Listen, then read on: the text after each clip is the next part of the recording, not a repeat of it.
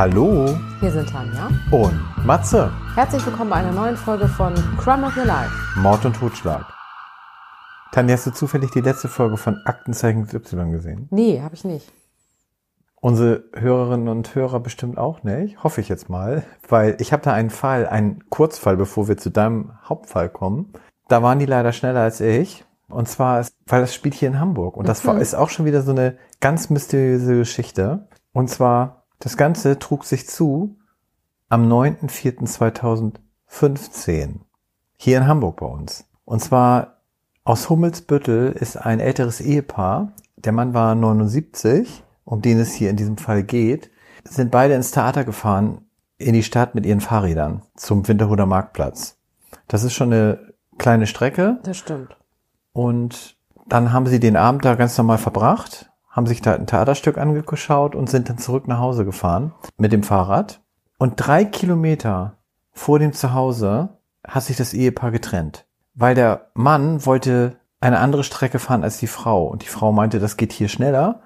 Aber er ist halt weiter geradeaus gefahren und sie ist dann links abgebogen. Und sie war dann zu Hause und der Mann war auch um halb eins nachts noch nicht zu Hause. Oh Gott. Auch nicht um zwei, denn er kam gar nicht mehr nach Hause. Und das Ganze ist jetzt sieben Jahre her. Man weiß nicht, was mit diesem Mann ist passiert ja ist, schrecklich. dem 79-Jährigen. Weder er ist wieder aufgetaucht, noch sein Fahrrad. Oh Gott. Und ganz krass ist auch, die Tochter, Mhm. die hatte sich noch von einer Freundin verabschiedet am Straßenrand gegen halb zwölf und hat einen älteren Mann Richtung Stadt auswärts auf dem Fahrrad fahren gesehen. Und da hat die andere Frau noch gesagt, ob das nicht der Vater sein kann, ob das Mhm. nicht dein Vater war. Und in dem Moment hat sie da gar nicht so drüber Ja, nachgedacht. klar. Und vielleicht war das sogar der Vater, den sie das letzte Mal in dem Ah. Falle gesehen hat. Und der dann ja statt auswärts gefahren ist, aber das wäre dann ja auf dem Weg nach Hause gewesen. Auf dem ne? Weg nach Hause, genau. Ist das nicht krass? Total. Und vor zwei Jahren wurde Paul Schulz als tot erklärt. Ich finde das auch so schlimm für die Angehörigen, vor allen Dingen für die Ehefrau. Ja, diese Ungewissheit und, Und dass du die, die, ganze sagt Zeit, sich bestimmt, wer sie bloß Ja, mit geradeaus gefahren. Genau. Weißt ja, du? Das denke ich mir auch. Und man, man fragt sich ja, was da passiert ist. Ne? Also Ja. meine Vermutung, meine persönliche ist, er wurde vielleicht von einem anderen Auto angefahren, beziehungsweise totgefahren. Mhm. Und dieser Autofahrer hat ihn dann mit ins Auto genommen und das Fahrrad auch. Und hat das dann irgendwo versenkt. Mhm. Das Bei ist jetzt mein, Ja. meine Vermutung. Mhm. Anders kann ich es mir gar nicht vorstellen. Also ich, also es kann ja nur eine Straftat gewesen sein. Er Ja. kann sich ja nicht in Luft auflösen. Nee, und wenn er verunglückt wäre, dann hätte man ihn ja auch irgendwie gefunden. Und irgendwann vor allen Ja. Dingen. Also finde ich schon, ist schon ein bisschen gänsehautmäßig Ja, die Story, absolut. oder? ja. Tanja, bevor ich zu meinem Fall komme, der Club, kommen wir erstmal zu deinem Fall. Ja, und wir gehen mal wieder nach Amerika und wie auch häufiger bei mir handelt es sich um einen Serienmörder. Und wie die letzten Male, ja, auch das eine oder andere Mal, geht es aber weniger um den Mörder als vielmehr um eine Überlebende. Oha. Und zwar geht es um Robert Joe Long, der 1953 geboren wurde und ein entfernter Cousin von Henry Lee Lucas war. Hast du von dem schon mal gehört? Nein. Das ist auch ein recht bekannter Serienmörder, der vor allen Dingen dadurch bekannt wurde, dass er unglaublich viele Morde gestanden hat, die er nie begangen hatte. Ja, so eine Leute gibt's auch. Ja, aber dazu komme ich gleich nochmal. Ich fand das auf jeden Fall interessant, dass er mit dem entfernt verwandt war, weil man natürlich auch die Theorie aufstellen kann, dass er vielleicht schon die Prädisposition dazu hatte, ein Serienmörder zu werden. Zumal er in seiner Kindheit mehrere Male gestürzt ist auf den Kopf. Einmal ist er von der Schaukel gefallen, einmal hat er sich seinen Kopf an einem Auto gestoßen und einmal ist er von einem Pony runtergefallen. Und kurz danach, er hatte jedes Mal starke Schmerzen, kurz danach hat er den Hund seiner Mutter erschossen. Da war er sieben. Ja, Tiere. Wir kennen das. Hm. Und mit der Begründung, seine Mutter würde den Hund besser behandeln als ihn. Also Eifersucht. Vermutlich. Er hat, bis er 13 war, bei seiner Mutter im Bett geschlafen und behauptete später, dass seine Mutter ihn gezwungen hat, dabei zuzugucken, wenn sie sich mit Männern vergnügt hat. Die Mutter hat das geleugnet. Wir wissen nicht, was jetzt tatsächlich wahr war. Er hat dann irgendwann geheiratet und zwei Kinder bekommen und hatte dann 1974 erneut einen Unfall. Diesmal mit dem Motorrad und er ist sehr stark mit dem Kopf aufgeschlagen. Wieder mit dem Kopf. Wieder. Und danach hat sich sein Wesen noch mal mehr verändert. Er hatte vermehrt Wutausbrüche und er hatte auf einmal einen unbändigen Sexualdrang. 1980 hat sich seine Frau dann scheiden lassen und da begann es dann auch. Er hatte ja diesen neuen Sexualdrang in Kombination mit dieser starken Aggression.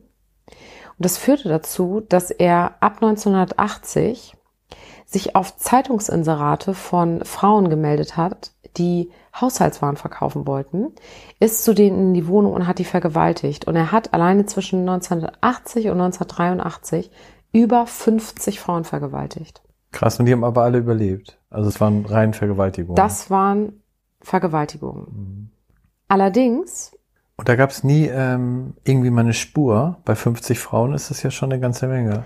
Ja, tatsächlich wurde er auch verdächtigt und er musste auch für eine der Vergewaltigungen ins Gefängnis. Genau zwei Tage. Danach wurde er entlassen und hat sechs Monate auf Bewährung bekommen. Das allerdings dafür, dass er obszöne Briefe und Fotos an eine Zwölfjährige verschickt hatte und auch versucht hatte, Sextelefonate mit ihr zu führen. Insgesamt war es so, dass es nie genug Beweise gab bei den Vergewaltigungen, so dass er da immer Glück hatte und eben nicht ins Gefängnis gekommen ist. Eine der Damen, die vergewaltigt wurden, ist auch sehr hartnäckig geblieben und hat über mehrere Jahre versucht zu prozessieren und er wurde aus Mangel an Beweisen freigesprochen letztendlich. Er hat dann 1984 angefangen, Sexarbeiterinnen und Stripperinnen zu töten in der Hauptsache und hat insgesamt zwischen März und November um die zehn Frauen getötet. Warum hat er jetzt die Frauen auf einmal getötet? Er hat die getötet. Er hat es später so begründet, dass er unglaublichen Hass gegen dominante Frauen gehabt hat, was auch mit dem Hass gegen seine Mutter zu tun gehabt haben soll. Seine Ehefrau, die sich von ihm hat scheiden lassen, war auch sehr dominant. Und im Nachgang haben sich auch seine Ex-Frau und seine Mutter quasi die Schuld zugeschoben, wer von beiden jetzt eben die Schuld daran trägt, dass er tatsächlich zum Mörder geworden ist. Hm. Also hat sich das so ein bisschen entwickelt bei ihm. Genau. Man kann natürlich auch nochmal schauen, ob der Motorradunfall nicht auch ausschlaggebend dafür war. Denn da hat ja diese starke Aggression und dieser starke Sexualdrang begonnen. Das Ganze ist nach zum Glück so kurzer Zeit beendet worden. Er hat ja in der kurzen Zeit schon viele Frauen getötet. Aber im November hat er die Lisa McVeigh, zu dem Zeitpunkt 17 Jahre, auf ihrem Nachhauseweg überrascht, vom Fahrrad gestoßen und in sein Auto gebracht. Er hat ihr dann die Hände gefesselt, eine Augenbinde umgelegt und ist mit ihr nach Hause gefahren, in seine Wohnung.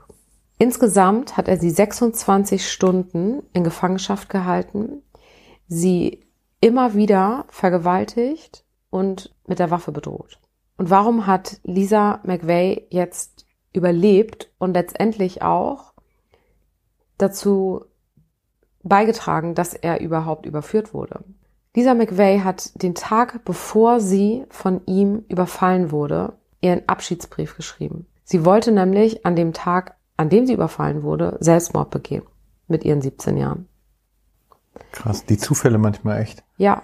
Sie hat das auch gesagt. Es gibt ein Zitat von ihr und da sagt sie auch, an dem Abend davor habe ich noch meinen Abschiedsbrief geschrieben und am nächsten Abend kämpfe ich um mein Leben. Mhm. Ne? Wie nah das dann beieinander lag. Traurigerweise war die Situation, in die sie der Robert Joe Long gebracht hat, für sie überhaupt nicht neu. Mit 14 hat ihre Mutter sie zu ihrer Oma, muss man sagen, abgeschoben und der Freund von ihrer Oma hat sie die letzten drei Jahre fast täglich vergewaltigt. Dabei hat er ihr ganz oft eine Waffe an den Kopf gehalten. Das heißt, die Situation, mit der sie jetzt konfrontiert war, kannte sie bereits. War nichts Neues für sie. Es war ne? nichts Deswegen Neues. stand sie dem gegenüber vielleicht auch etwas anders. Ganz genau. Da, ne? ja. Sie konnte damit anders umgehen. Mhm. Und dadurch, dass sie auch zu Hause schon gelernt hatte, den Freund ihrer Oma zu manipulieren, so dass sie dann manchmal verschont geblieben ist, hat sie den Robert auch direkt angesprochen und hat ihm zugesichert, dass sie seine geheime Freundin werden möchte. Also sie hat versucht, ihn emotional anzusprechen und hat aber gesagt, dass sie aber trotzdem nach Hause gehen muss, weil sie einen kranken Vater hat und sich ganz alleine um ihn kümmert. Und wenn sie nicht nach Hause geht, dann kümmert sich niemand um ihn. Mhm. Und der Robert sagte, sie war so ein bisschen kindlich in seiner Art und hatte sofort Mitleid bekommen und hat sich dann entschieden, sie freizulassen. Und jetzt kommt's. Sie kommt nach Hause zu ihrer Oma und deren Freund und sie konnte erst fünf Stunden später zur Polizei. Denn der Freund hat sie erstmal verprügelt und dafür bestraft, dass sie ja die letzten 26 Stunden nicht zu Hause war. Und so richtig geglaubt hat ihr dann niemand. Aber bei der Polizei konnte sie unglaublich viel beschreiben. Das Auto, den Weg, das Haus. Sie hat der Polizei gesagt, dass sie im Badezimmer von dem Robert extra alles angefasst hat, damit es möglichst viele Fingerabdrücke von ihr gibt. Das ist immer so krass, dass ein Opfer oft beweisen muss, dass das überhaupt so war, ne? Absolut. Ja. Und dass sie aber auch daran gedacht hat in dem Moment. Ja. Das alles hat aber letztlich dazu geführt, dass die Polizei dem Fall wirklich nachgegangen ist, ihn überführen konnte und ihm eben auch andere Morde nachweisen konnte. Er hat letztendlich einmal lebenslänglich und zweimal die Todesstrafe bekommen und wurde 2019 hingerichtet. Und Lisa McVeigh saß in der ersten Reihe. Und zu dem Zeitpunkt 2019 war sie bereits seit vielen Jahren Polizistin. Sie hatte nämlich gearbeitet in so einer Ver Verwaltung und es gab einen Einbruch und den hat sie bei der Polizei gemeldet. Und der Polizist kam dann an den Tatort und hat sie angesprochen und meinte, ihre Attitüde ist die einer Polizistin. Haben Sie darüber schon mal nachgedacht? Und das war der Anstoß für sie, dass sie sich bei der Polizei beworben hat und mittlerweile in dem Department arbeitet, das damals den Robert Joe Long gefangen hat. Ja, und vielleicht brauchst du das auch, um diese Vergangenheit auch zu verarbeiten. Ja, ne? Das ist manchmal ja auch so. Also ja, dann hat das Ganze ja für Lisa eigentlich ein relativ glimpfliches Ende genommen, kann man so sagen. Stimmt. Bei meinem Opfer hat es leider kein glimpfliches Ende genommen. So viel schon mal vorweg. Sagt dir der Club 27 etwas? Ja. Ach, das sagt dir was? Das mhm. hätte ich jetzt nicht gedacht. nee. Nee, na gut, okay. Aber vielen von unseren Hörerinnen und Hörern vielleicht nicht. Ähm, aber das ist ja auch unabhängig davon. Und zwar, mein Opfer trat dem Club bei, als sie ermordet wurde. Das ist dir ja klar. Mhm. Äh, aber nun mal erstmal von vorne. Mia, aber du erklärst hoffentlich noch, was der Club 27 ist. Ja. Mia war Sängerin einer Band namens The Gits. Hast du von denen denn schon mal gehört? Nee, tatsächlich nicht. Okay, das habe ich mir auch gedacht. Denn so Punkrock ist, glaube ich, nicht so gerade nee. dein Musikstil, den du bevorzugst. Nee. Okay. Am 7. Juli 1993, äh, sorry, Entschuldigung, erstmal, wir befinden uns in Seattle. Am 7. Juli 1993 in der Nacht rasten ein paar Streifenwagen in die verkommste Ecke Seattles, denn dort lag auf dem Gehweg eine Leiche einer Frau. Es handelte sich um die 27-jährige Mia, das besagte Mädchen aus der Band The Gits. Die Polizei vermutete in dieser Ecke eher eine verstorbene Sexarbeiterin. Die Polizisten schauten sich die Leiche genauer an. Ein Beamter, der sich über sie beugt und sie berührte, fühlte noch die Wärme ihres Körpers. Also lange konnte sie da noch nicht gelegen haben. Mhm. Schnell wurde den Beamten auch klar, aufgrund des Outfits, dass es sich bei der Toten nicht um eine Sexarbeiterin handelte. Ihr Körper wies starke Hämatome durch Prügel auf. Auch ihr aufgerissener Rock und die heruntergerissene Strumpfhose deutete auf eine Vergewaltigung. Starke Würgespuren am Hals ließen darauf schließen, dass sie erwürgt wurde. Mia Zapata wollte immer nur eins, eine Punk-Legende werden. Sie wollte die rebellische Jugend mit ihrer Musik widerspiegeln, wild, laut und dreckig. Und wenn ihr das Mädchen so seht und nicht wüsstet, dass sie gar in einer Punkband spielt, könnte man denken, sie arbeitet bei einer seriösen Anwaltskanzlei im Vorzimmer. So musst dir den Typ vorstellen. 1986 hatte sie mit drei Freunden die Band gegründet. Direkt aus dem Übungsraum tingelten sie in die unterschiedlichsten Bars und Clubs und präsentierten ihre immer erfolgreicheren Songs dem Publikum und es sah auch für die Band, für die Zukunft richtig gut aus. Sogar 92 erschien ihr erstes Album Frenching the Bully. Sie haben sogar 1991 mehrere Konzerte in Europa gespielt. Also ganz unbekannt scheint die Band nicht gewesen zu sein. Also ich persönlich kannte sie nicht, mhm. aber anscheinend waren sie in Europa dann doch schon bekannt. Die Kids haben zusammen an einer Tour gearbeitet und diese sollte nun in den nächsten Tagen starten. Und das wurde noch ordentlich gefeiert. Das war der besagte 7. Juli. Mia hielt sich mit Alkohol zurück und verließ gegen 22 Uhr die Bar. Sie ging noch einmal ins Musikstudio, was in ihrem gemeinsam gemieteten Haus war, also da, wo sie auch wohnten. Und im Anschluss besuchte sie noch einen Freund. Und gegen zwei Uhr nachts verließ sie die Wohnung und wollte sich an der Straße dann einen Taxi rufen, um nach Hause zu kommen. Aber sollte das ihr Schicksal sein, dass kein Taxi weit und breit zu sehen war, geschweige denn an ihr vorbeifuhr, jedenfalls wurde dann gegen drei Uhr ihre Leiche gefunden. Und sie lag so total gruselig auf der Straße, drapiert in einer Art Kreuzpose. Das sah nach einem religiösen Ritual aus. Und jetzt begann natürlich erst einmal für Freunde und Familien ein reines Martyrium, denn keiner wusste, wie, wie sie umkam und vor allem warum und von wem. DNA-Material konnte an ihr gesichert werden, aber zu diesem Zeitpunkt war die DNA-Ermittlung längst nicht so weit wie heute. Und was auch so ein richtig heftiger Zufall war, kurz vor ihrem Tod hat sie noch einen Song geschrieben, Sign of the Crab, in dem es um einen Serienmörder geht und dass sie von einem getötet wird. Mhm.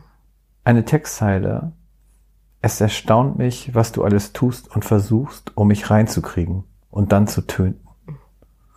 Heftig, oder? Ja. Und es wurde dann diverse Benefizkonzerte organisiert, um einen Privatdetektiv bezahlen zu können und gegebenenfalls den Mord aufzuklären. Ja, liebe True Crime Hörerinnen und Hörer. Und jetzt haben wir mal wieder ein Cool Case. Nein. Zehn Jahre lang. Oh, dachte schon. und danach passiert echt das Unfassbare. Die Auswertung von DNA-Spuren war inzwischen ja deutlich verbessert. Mhm. Und beim Abgleich gab es einen Treffer. Denn der Täter hat Mia eine extrem fleischige Bisswunde zugefügt, die ihm nun zum Verhängnis wurde. Ermittelt wurde ein 45-jähriger Fischer aus Florida, der zu diesem Zeitpunkt in Seattle lebte und auch dort schon durch mehrere Gewalttaten auffiel. Der Kubaner Jesus Mesquia, zum Tatzeitpunkt war er 48 Jahre alt, und wenn ihr ihn so sehen würdet, würdet ihr sicherlich meine Aussage teilen, dass er sehr furchteinflößend aussah. Und echt krass, hat schon so richtig häufig oft Frauen brutale Gewalt angetan und landete hierfür nie im Knast. Mhm. Trotz DNA-Beweis hat er erst einmal die Tat geleugnet, wurde aber aufgrund der Beweise zu 37 Jahren Haft verurteilt. Eine Begründung, warum er das Mädchen umgebracht hat, beziehungsweise sie ausgewählt hat, hat er nie erwähnt. Ja, die wird na, der wird da wahrscheinlich vorbeigekommen sein und ja. dann lief sie da alleine rum. Also man geht davon aus, ja. dass sie einfach zur falschen Zeit ja, am falschen Ort war. Ne? Und andere sagen allerdings, dass sie sich schon seit längerer Zeit beobachtet hat. Aber auch wir werden das jetzt nicht lösen können. Mhm. Letztes Jahr starb übrigens der Täter im Gefängnis. Auch hier gibt es tatsächlich auch einen Film, der 2005 unter dem Titel The Kids Movie veröffentlicht wurde und sich dem Leben von Mia widmet und die Geschichte der Band. Und jetzt komme ich noch einmal auf den Club 27, den du ja kennst, Tanja. Mhm. Als Club 27 wird in uneinheitlicher Abgrenzung eine Reihe von bedeutenden Musikern von allem aus dem Bereich der Rock- und Bluesmusik bezeichnet, die im Alter von 27 Jahren starben. Und anstelle 45 befindet sich Mia Zapata. Und wer sich da noch bei den Mitgliedern so befindet, ich sag mal den einen oder anderen, Jimi Hendrix, Janis Joplin, Jim Morrison von den Doors und ganz bekannt auch Kurt Cobain von Nirvana und sogar Amy Winehouse. Und die meisten verbindet ihr exzessiver Lebensstil, Drogenmissbrauch, Alkoholsucht und natürlich der weitreichende musikalische Einfluss. Aber das finde ich trotzdem schon recht gruselig, dass die alle mit 27 gestorben mhm, sind. Das stimmt. Und aus diesem Grunde halt leider diesen Club beitreten ja. durften. Ne? Ja. Trotzdem finde ich das schon recht gruselig, dass alle ausgerechnet mit 27 Jahren gestorben sind. Ja, absolut, finde ich auch. Ja, ne? Mhm. Ja, Tanja, das war mein Club 27. Aus dem Grunde heißt er halt so. Mhm. Ja, Tanja. Und dann steht ja auch Halloween vor der Tür. Mhm. Ich bin ja totaler Halloween-Fan. Ich finde es ja auch so toll, dass es jetzt in Deutschland noch immer mehr Zulauf kriegt. Ja, ne? das stimmt. Das merkt man. Auch Ja. mit der Deko und so. Ja. Aber manchmal ist es schon ziemlich krass, so wie die Haustüren beschmiert werden von den Kindern. Das ist mir noch nicht aufgefallen. Ja, doch, Mhm. mir ja. Ähm, ja, und ich bin ja auch, wie gesagt, so ein Fan. Also ich mache auch gerne mein Auto so ein bisschen dekorieren. So mit Spinnweben und ähm, Spinnen und das bisschen hier, wie heißt das hier? Weihnachtsbeleuchtung hätte ich fast gesagt. Mhm. Also schon so ein bisschen sehr kitschig. Ja. Aber ich finde es ganz toll. Ja. Ja, vielleicht fällt uns da ja mal wieder ein Special ein. Oder wollen wir ein Special machen? Frag ich mal so. Also ich würde gerne eins machen. Ja, ich auch. Mhm. Da müssen wir uns mal was Schönes ausdenken. Ja. Vielleicht gehen wir mal so ein bisschen von der True Crime Schiene weg und machen an dem Tag was ganz besonders anderes. Ich meine, es ist ja schon gruselig genug, diese Geschichten, die wir teilweise erzählen. Ja, was in Wirklichkeit passiert. Wollte ich gerade sagen. Mhm. Und dann sind die auch noch wirklich passiert. Ja, Tanja, da haben wir ja noch ein bisschen Zeit. Aber ich hoffe, unsere Zuhörerinnen und Hörer sind dann wieder dabei. Und erstmal sagen wir bis zum nächsten Mal, wenn es wieder heißt Crime Up Your Life.